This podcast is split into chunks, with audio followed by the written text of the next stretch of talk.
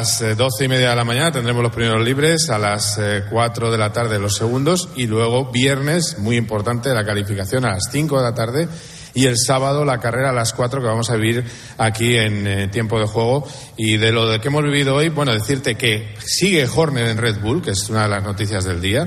La investigación que ha habido dentro de la escudería austriaca determina que no dan veracidad a las acusaciones de mal comportamiento.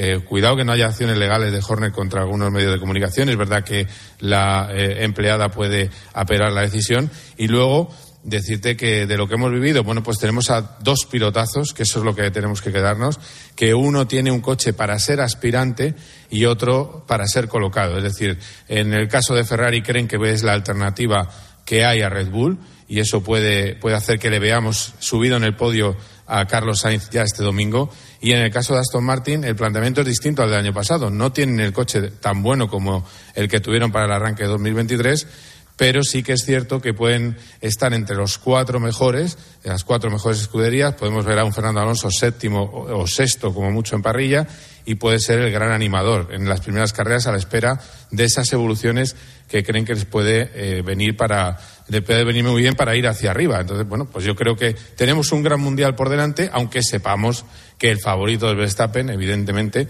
Y luego también de hoy decirte que ah, hemos visto por primera vez juntos a Hamilton y a Carlos Sainz después de la noticia del fichaje.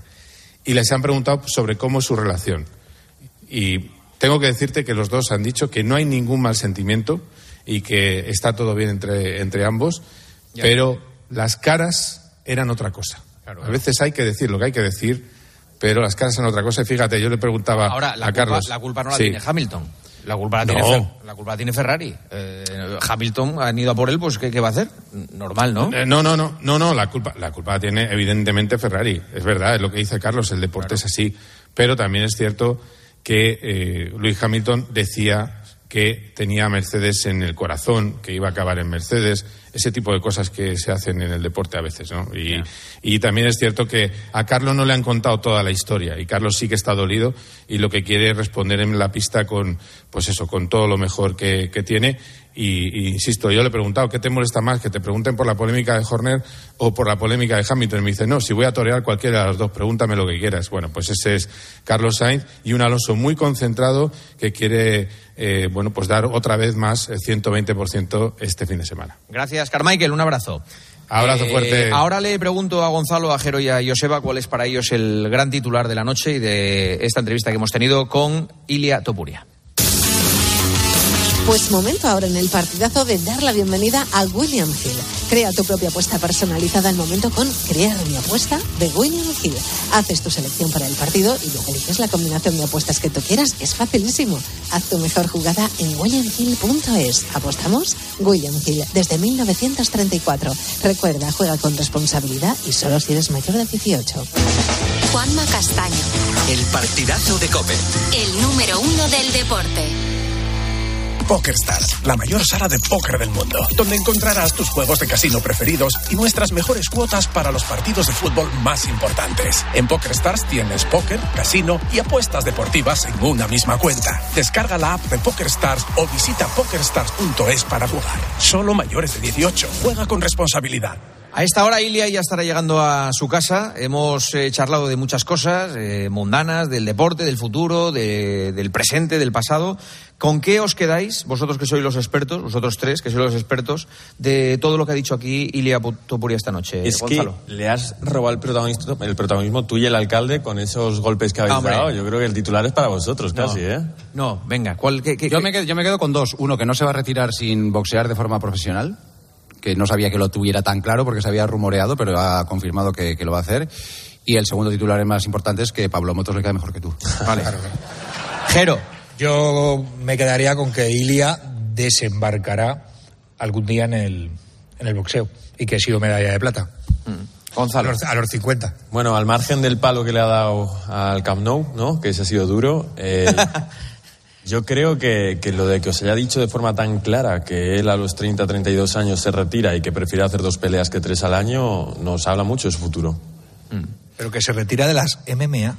No, si este va a ser este va a ser un empresario que no se presenta a, alcalde de aquí, o sea, cuidado con él. Sí. Que no compre el Hércules, eh, cuidado. Eso, eso se lo pedían, se lo pedían. Pero desde luego que tiene, tiene una idea muy clara de un plan de negocio también muy, muy claro, ¿eh? De cómo quiere actuar en la vida y le vemos ahí que tiene muchas ideas. Es que tiene todo demasiado claro. Por eso, es, por eso llama tanto la atención su figura, ¿no? Porque de todo lo que habla, lo habla con una, con una seguridad al 100% y no deja ni el más mínimo resquicio o a la más mínima duda. Me ha dejado impresionado cómo ha relatado que le persiguen los coches. Eh, no, parece No, una, peligroso, sí. Parece una broma, pero ya, ya no hablo de eso, hablo de lo que le va a cambiar la vida. Es decir, este, este chico ya no puede salir de manera normal por la calle. No, le van a hacer nada malo, pero va a ser agobiante. O sea, va, va a haber un momento donde yo creo que le va, le va a costar, le va a pesar. Juanma, y de hecho, en la historia que nos ha contado de la gasolinera, nos la había contado también antes a algunos ahí detrás de las cámaras y nos decía, yo iba ataviado con la capucha puesta, la gorra, las sí. gafas de sol y la señora me ha dicho, sé que eres Ilia Topuria y sabía que ibas a aparecer. Es decir, él yendo de incógnito ya es reconocible incluso. Es que, Jero, hay que. Estas subidas tan meteóricas hay que gestionarlas muy bien, ¿eh? O sea. Mira, me, me viene esta pregunta al pie para lo que iba a comentar. La base de Ilia, por supuesto, es él, pero el equipo que tiene alrededor es de sobresaliente. Y hoy ha sido prueba irrefutable. Lo tiene todo controlado porque tiene un equipo magnífico. Joseba y yo hemos visitado hoy al gimnasio Los Climent y qué grandes son, qué grande Saldo, qué grande es Javi. O sea, tiene un equipo. Jorge. Jorge ha hecho de anfitrión, ha sido Bueno, espectacular todo lo que, lo que nos ha contado y nos hemos quedado alucinados con la cantidad de chicos y chicas que había entrenando. Chavalillos, ¿eh? pero chavalillos de, de 6, 7, 8 Sí, sí. años a partir de ahí para arriba. Estaba el, el gimnasio que tiene dos plantas, estaba absolutamente lleno y nos ha sorprendido muchísimo. Es un poco lo que yo hablaba en Petit Comité con, con Ilia y era un poco. Digo, ahora tienes que tener claro una cosa. Vas a ser el agente de cambio de muchos chavales. Y eso es una responsabilidad. Y lo único que creo que él ya es consciente de eso. Él va a cambiar la vida en positivo a mucha gente.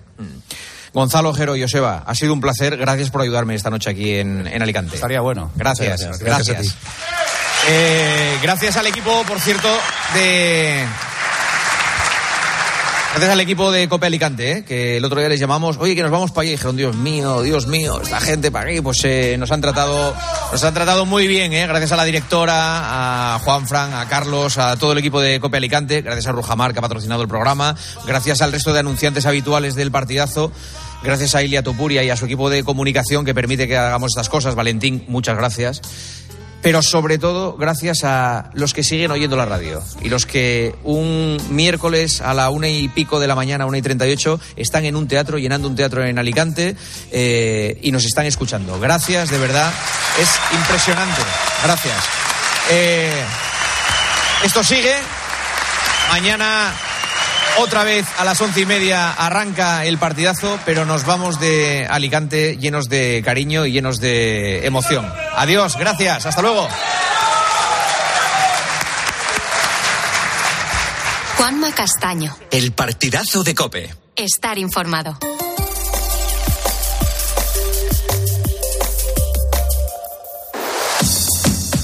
Carlos Moreno, El Pulpo. Poniendo las calles.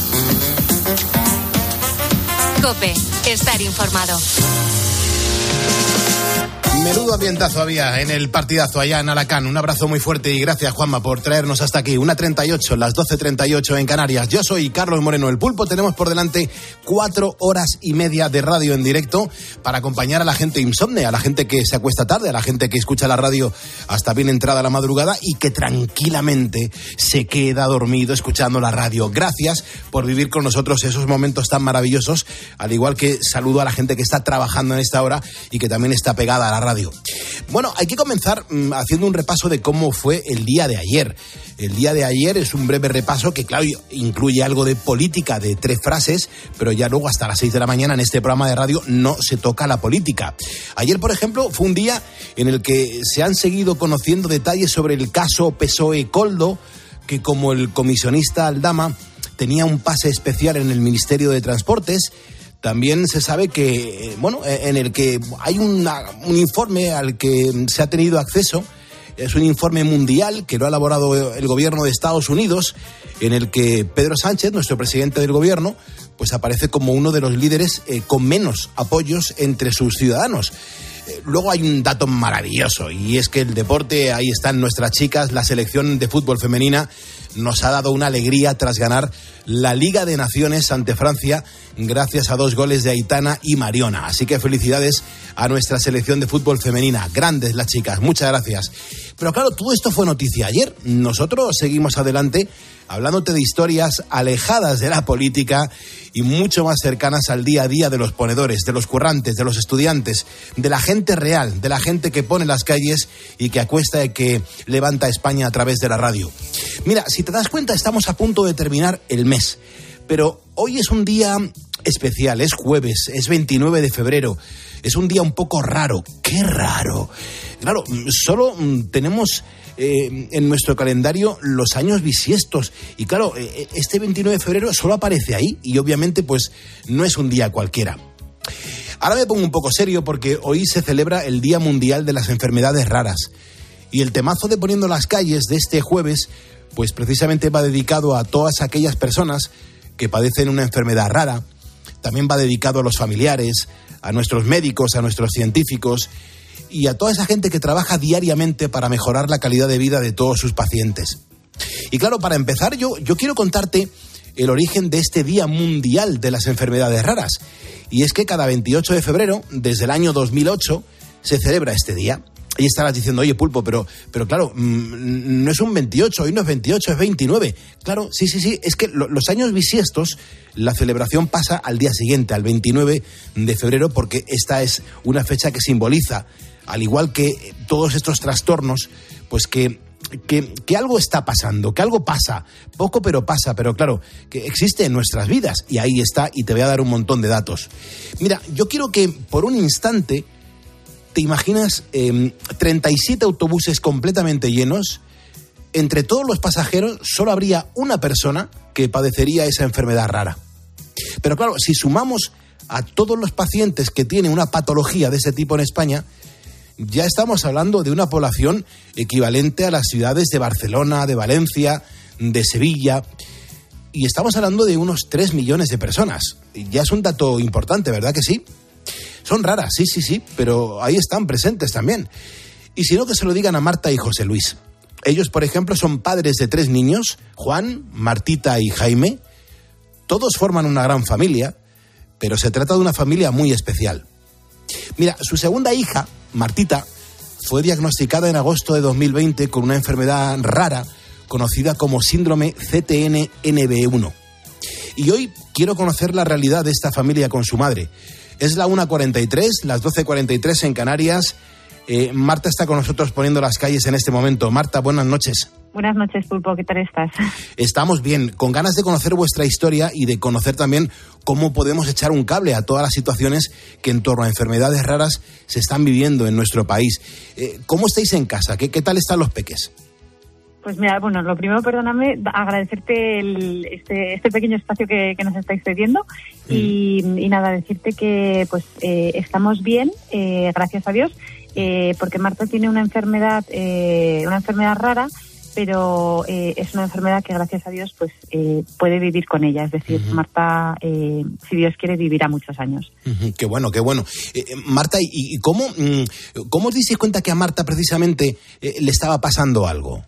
Pues mira, en realidad yo siempre digo que cuando yo estaba embarazada de, de Marta, el embarazo uh -huh. fue normal. el parto también fue normal. Es verdad que Marta nació un poco, un poco chiquitita, pero vamos, nada que llamara especialmente la atención y de hecho los primeros de, de, vida de Marta fueron como, como los de cualquier bebé. O sea, lo único un poco atípico es que estábamos encerrados porque estábamos en plena pandemia. Entonces, eh, no fue como hasta los seis meses o así que nos empezamos a dar cuenta de que había algunas pequeñas cosas que nos llamaban la atención, que de manera aislada no, no suponían nada, pero una vez que empezamos como a unirlas, pues aquello ya eh, hizo saltar las alarmas. Eh, pues por ejemplo, para que te hagas una idea, Pulpo, eh, Martita eh, no, no, no, era capaz de sostener el cuello, ¿no? eh, o cuando se tomaba los biberones, que yo siempre cuento, eh, mi hijo, el mayor, Juan, se los tomaba en dos minutos, era, era, muy rápido y sin embargo esta pobre se le caía toda la leche, manchaba un montón de baberos, yo me desesperaba, entonces pensaba que tenía alergia a la leche, que podía eh, tener alergia a alguna de las tetinas de los biberones, cambié de leche 80 veces, biberones también, y el tema seguía siendo igual, con lo cual dije, pues nada, será que simplemente le cuesta más comer, pues armarme de paciencia. Y a todo lo pasado nos enteramos que lo que le había pasado, vamos, lo que le pasa a Marta es que te, eh, ella tiene, derivado de, de su síndrome, eh, una de las cosas es eh, hipotonía, que significa que no tienes eh, musculatura eh, suficiente, con lo cual ella mm, no podía succionar el, el biberón. Eh, más cosillas que notamos. Eh, fue mi marido el que se dio más cuenta, pero Marta apenas se movía. De hecho, yo ahora viendo vídeos de, entonces digo, madre mía, cómo, cómo yo no, no, no era capaz de, de darme cuenta que, que, esta niña estaba, estaba así.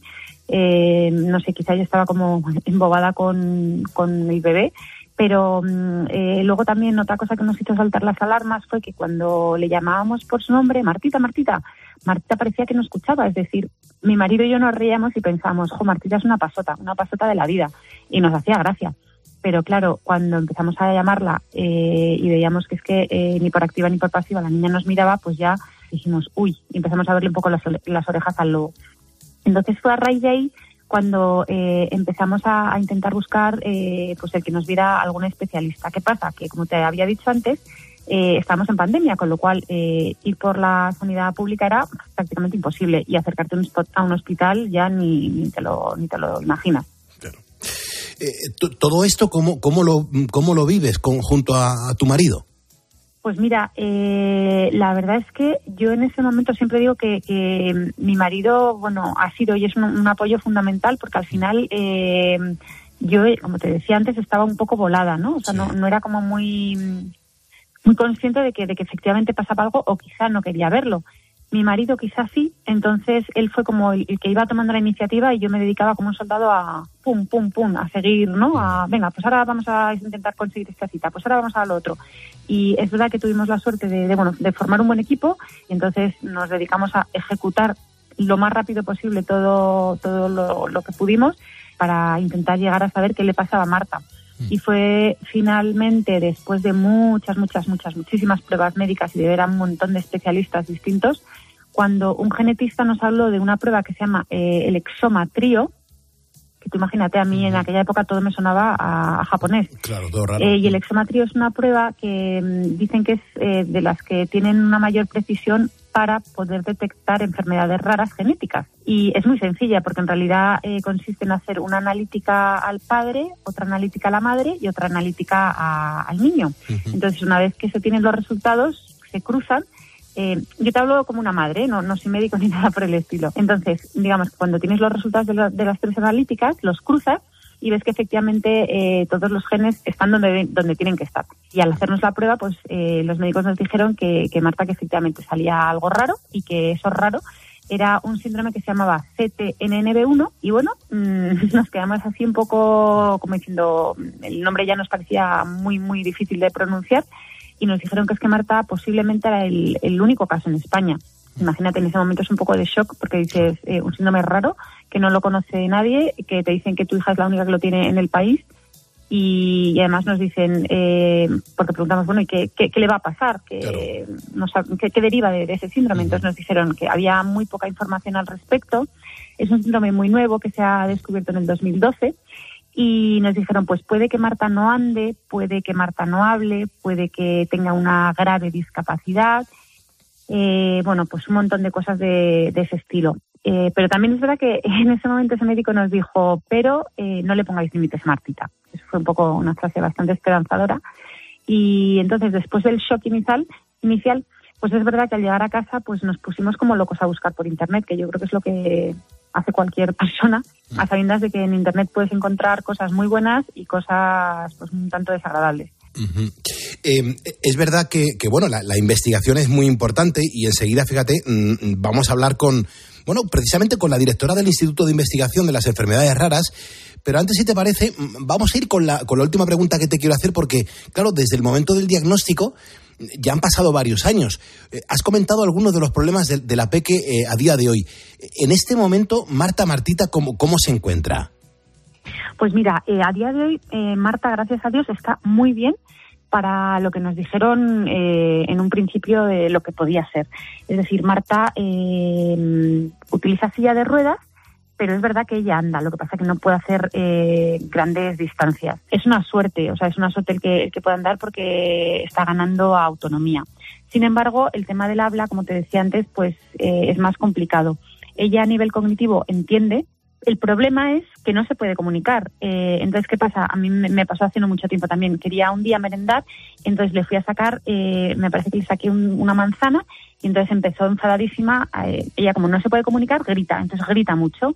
Eh, y es un grito, pues, para que te voy a engañar, desagradable y, que incluso a veces te taladra la cabeza, porque cuando es constante una cosa acaba taladrándote. Entonces yo me puse muy nerviosa y entonces, claro, no la entendía. La niña me, me, quitaba la mano de la manzana, me decía que no la quería, que no la quería y dije, vale, pues querrá otra cosa. Entonces abrí la nevera y yo estaba tan nerviosa que saqué todo lo que tenía en la nevera, desde un yogur a un filete, a, a un brick de leche, y no era capaz de saber lo que, lo que la niña quería. Entonces, ¿qué pasa? Que gracias a las terapias que hacen en el colegio y a sus terapeutas de casa, pues Marta está aprendiendo poquito a poco pues a modular, empieza a decir alguna pequeña palabra suelta, también eh, se vale de pictogramas y entonces ya es mucho más fácil. Yo, por ejemplo, ahora vamos a merendar y entonces le saco cuatro pictogramas por ejemplo, de un, pictograma es una fotografía, ¿no? Que tiene un dibujo de un colacao, otro tiene un yogur, otro tiene un bizcocho y otro tiene un plátano. Entonces tú le dices, Martita, ¿qué te apetece merendar? Entonces ella está aprendiendo a señalar lo que quiere y te dice que quiere el colacao. Entonces lo señala y ya, no solo señalarlo, intentamos que salga alguna sílaba. Esto no es trabajo mío, ¿eh? Esto es trabajo de los terapeutas. Muy bien. Y entonces lo bueno es que tanto los terapeutas como en el cole nos dan a nosotros las herramientas también, porque no solo, no solo es que ella aprenda, sino que nosotros también aprendamos a entenderla y que esas frustraciones, eh, lógicamente, eh, pues intenten modularse y, bueno, también vayan ajustándose para que ella también eh, tenga una cierta normalidad en su día a día. Em, hay una cosa que me llama mucho la atención y sobre todo que quiero poner en, claro y en valor a través de, este, de estos micrófonos de la cadena COPEN poniendo las calles es que esta tan solo es una de las muchas enfermedades raras que existen. Eh, por desgracia todavía no tiene cura ni tampoco mm, tratamiento, pero hay que decir que, es alucinante todo lo que está pasando. Yo, Marta, te quiero dar las gracias por habernos dedicado este tiempo, por habernos ayudado a conocer mucho más y mejor esta enfermedad y sobre todo mucho ánimo. Y te mandamos todo el equipo de Poniendo las Calles un, enorme abrazo para todos los miembros de la casa. Marta, muchas gracias. Pulpo, pues muchísimas gracias. Y yo solo, si no te importa, quería terminar dejando la web de la, de la asociación, que es www.asociacionctnb.org y el Bizum 09050. Eh, porque, bueno, cualquier ayuda es, es bienvenida. Así que muchísimas gracias de verdad por, por esta oportunidad. Ahí estaremos, los ponedores, echando un cable, por supuesto que sí. Pero claro, afortunadamente, eh, algunas enfermedades raras sí han encontrado cura eh, pero lo que está claro es que ningún avance sería posible sin la dedicación de nuestro personal médico y la labor de nuestros investigadores y científicos. Eva Bermejo Sánchez es la directora del Instituto de Investigación de Enfermedades Raras. Eva, ¿cómo estás? Buenas noches. Buenas noches, Pulpo. Gracias Buenas noches a todos los oyentes. Muchas gracias. Gracias por aguantar hasta la 1.53. Vaya, vaya tela lo, tarde que os estoy haciendo que os acostéis a las 2. Disculpadme. ¿Por dónde empieza a trabajar eh, una persona como tú cuando hay tantas cosas por hacer? Estimamos que hay alrededor de 7.000 e incluso en las estimaciones más recientes llegamos hasta 10.000 enfermedades raras. O sea que imaginemos lo que supone pensar en 10.000 enfermedades, que, bueno, pues cada una de ellas tiene una particularidad y eso requiere un abordaje personalizado. Y esa es la idea que tenemos siempre cuando investigamos sobre enfermedades raras. Por una parte, intentar ser eh, útiles, hacer un trabajo que sea realmente útil para los pacientes, para las personas con enfermedades raras, sus familias, todo su entorno y nosotros tenemos que dar respuesta a todas esas expectativas. ¿Qué, retos tenéis por delante ahora mismo, eh, Eva? ¿En qué proyectos, por ejemplo, estáis trabajando en el, en el instituto? Bueno, pues en el Instituto de Investigación de Enfermedades Raras del Instituto de Salud Carlos III tenemos dos áreas grandes de trabajo, el área de epidemiología y el área de genética humana.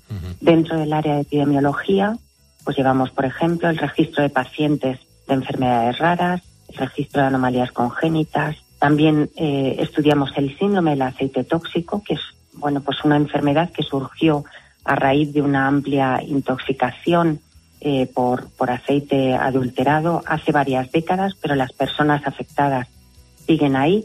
Y en el área de genética humana tenemos distintas unidades y además tenemos también programas transversales. Por ejemplo, el programa para casos con enfermedades raras sin diagnóstico. Si es difícil vivir con una enfermedad rara, imaginemos lo complicado que debe ser vivir con una enfermedad rara que no tiene nombre, que nadie sabe qué enfermedad es. Todas estas unidades que han ido surgiendo dentro de nuestro instituto han ido respondiendo a distintas necesidades y esta fue una de las que identificamos. Y lo que intentamos es, bueno, pues con ese abordaje global y también colaborando con otros grupos de investigación, eso también es un, reto, el tratar de buscar otros grupos de investigación, eh, o bien en nuestro país o a nivel internacional. Por tanto, la colaboración en todos los ámbitos de la investigación es muy importante en el ámbito de las enfermedades raras, muchísimo más. Y eso nos hace participar unirnos a la participación en redes internacionales de investigación. Lo que hacemos es sumar para intentar multiplicar los resultados, porque efectivamente en el campo de las enfermedades raras todo ello es muy, muy necesario.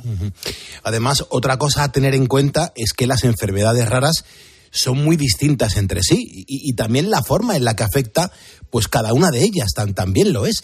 Em, Eva, ¿qué es lo más difícil de vuestro trabajo? Pues eh, en ese sentido has incidido en un punto muy importante y es que las enfermedades raras son muy diversas, muy diferentes unas de otras, pero los mecanismos por los que se produce la enfermedad muchas veces son comunes. Por tanto, eh, es importante que de nuestro trabajo tratemos de obtener eh, las máximas conclusiones para que nuestro trabajo pueda ser útil a un mayor número de personas.